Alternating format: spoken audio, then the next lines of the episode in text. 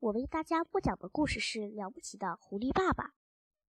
三个凶狠贪婪的饲养场主与狐狸一家追捕与反追捕的故事，被罗尔德·达尔用异常轻松的比较讲来，让人读了爱不释手。透过这样一个机智轻松的故事，作者向我们传达了一个这样的理念。动物及小动物们所蒙受的不白之冤，是人类骄横自大的一种表现。人类的丑恶、凶残、奸诈，比无论多么凶残、多么强大的动物表现的都充分的多得多。小朋友们，听了这个故事，让我们一起做热爱自然、爱护动物的人吧。在地球这个美丽的星球上，我们人类和许许多多的动物一样，是主人，也是客人。只有大家和平共处，我们的生活才会变得更加美丽。